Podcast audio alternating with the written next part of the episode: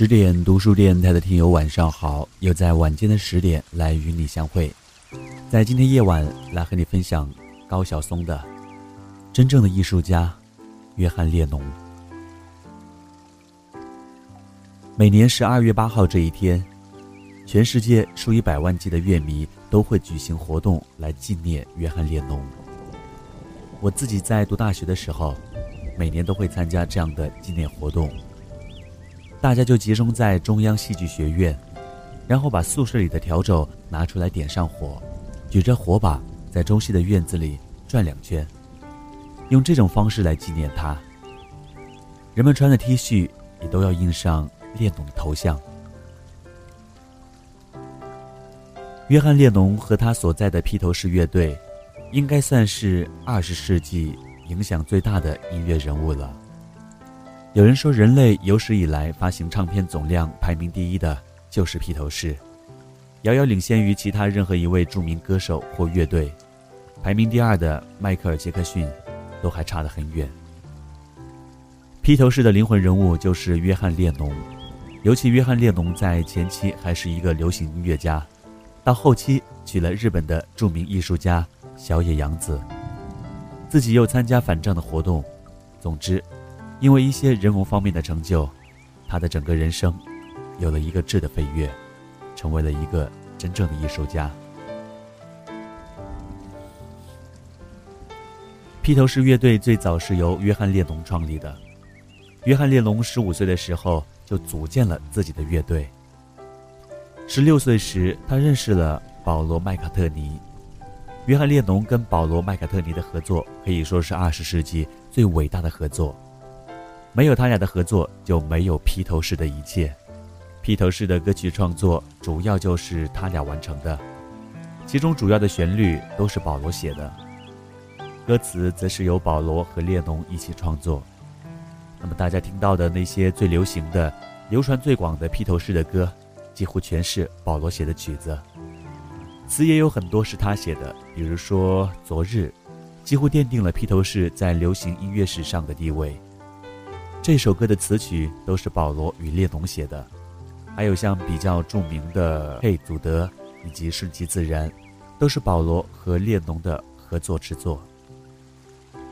应该这么说，保罗写的歌词旋律比较流行，很好听，而约翰列侬写的歌词旋律比较怪，所以列侬的歌通常都是放在专辑里面后几首的位置。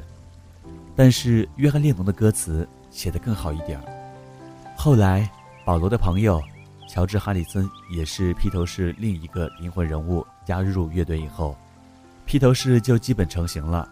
他们几个人在二十岁出头就已经很出名。那个时候，他们到纽约去演出，去接机的歌迷都有数十万人，飞机的轰鸣声都镇不住歌迷的欢呼。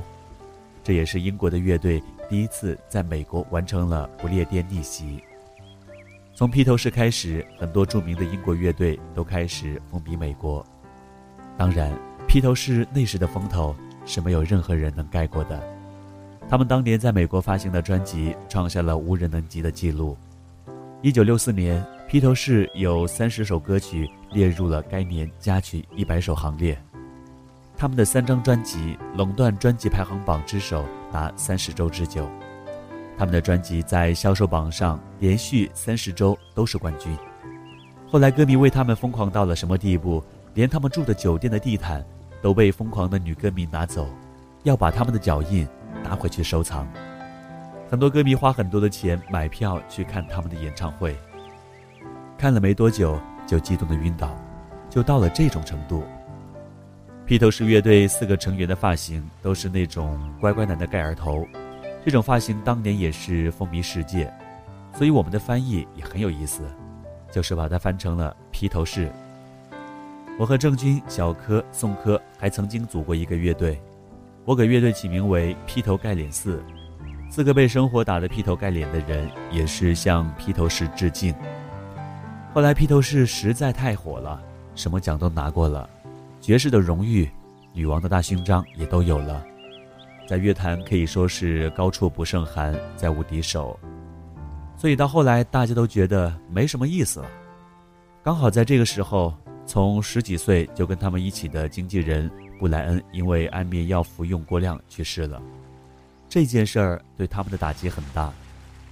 那时，约翰列侬又认识了小野洋子，两人一起还出了唱片这张唱片也引发了一些争议。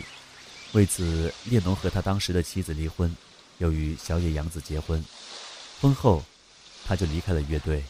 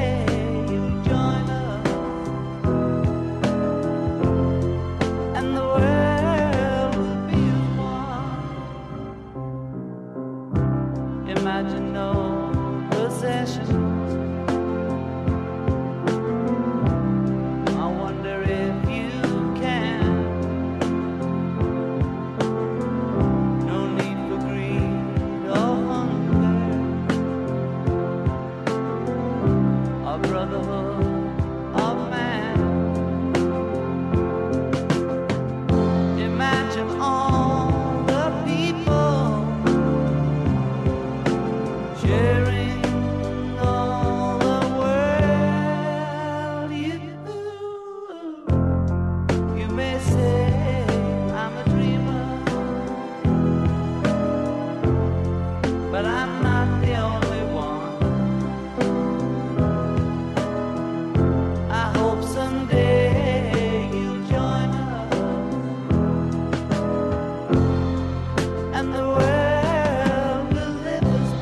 其实，对于很多披头士乐迷来说，小野洋子就是一个令人痛恨的女巫。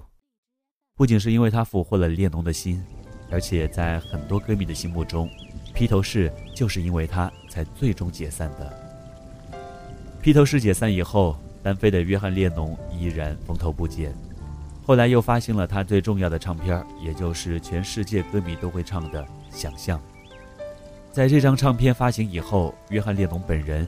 有一个很大的升华，成为当时世界上一位重量级的文化人物，远超过披头士其他成员的成就。最后的事情大家都知道，一九八零年十二月八号的这一天，在纽约的中央公园，约翰列侬被一个叫查普曼的歌迷开枪打死了，全世界都为此震惊。直到现在，每年十二月八号，美国歌迷还会去中央公园悼念他。中央公园专门有一个以他的歌名“永远的草莓地”命名的广场，就是马赛克地面的中央镶嵌的 “Image” 字样的草莓地小广场。但约翰列侬去世的时候，因为小野洋子性格比较的怪异，拒绝举办葬礼，于是约翰列侬离去时并没有葬礼。但当时对他的悼念活动。也是创下了人类史上的记录。西方各大电视台、电台停播十分钟，向约翰列侬致敬。美国总统去世都没有过这种待遇，唱片公司为此也发了大财。他的唱片录像，甚至包括他排练时录的小样，所有的东西都卖疯了。全世界的歌迷还在那年的十二月十四号全体上街默哀十分钟，为他送行。如果要评价约翰列侬的地位，应该这样讲：在整个音乐史上，到今天为止，也无人能及与他比肩。你可能会说，迈克尔·杰克逊是流行音乐之王，但他毕竟还是个流行音乐家。如果比较社会地位、历史地位的话，确实没有人能跟约翰列侬相提并论。后来到了二零零五年，也就是他去世二十五周年的时候，全世界又掀起了一股纪念他的高潮，很多人都来翻唱他的歌。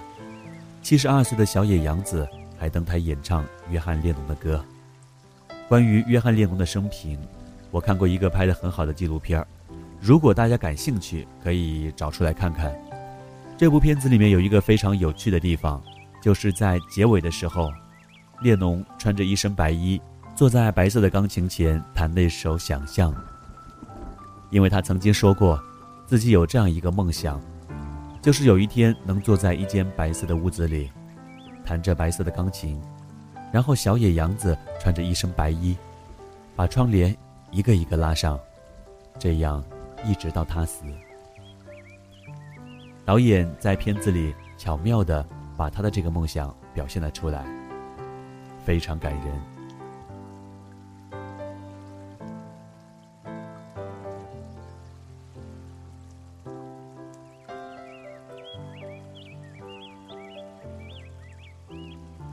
今天为你分享的文章来自高晓松，摘自《渔阳野史六》。其实，对于一个音乐人来说，对于列侬应该是非常的熟悉。记得以前听过老狼的一首歌曲，歌名叫《麦克》，里面的歌词是这样唱的：“你总爱穿上那件印着列侬的衬衫。”所以对于我个人来说，对于列侬的印象就来源于这首歌曲。直到后来接触电台行业，会了解更多的音乐，才去听了他的一些其他的作品。不知道这个时候正在听节目的你，有多少人熟悉披头士乐队？有多少人熟悉他们的音乐作品呢？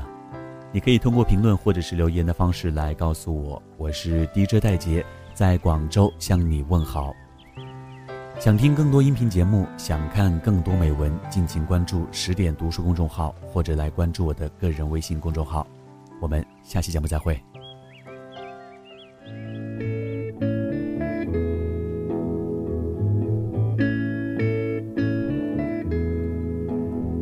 There are places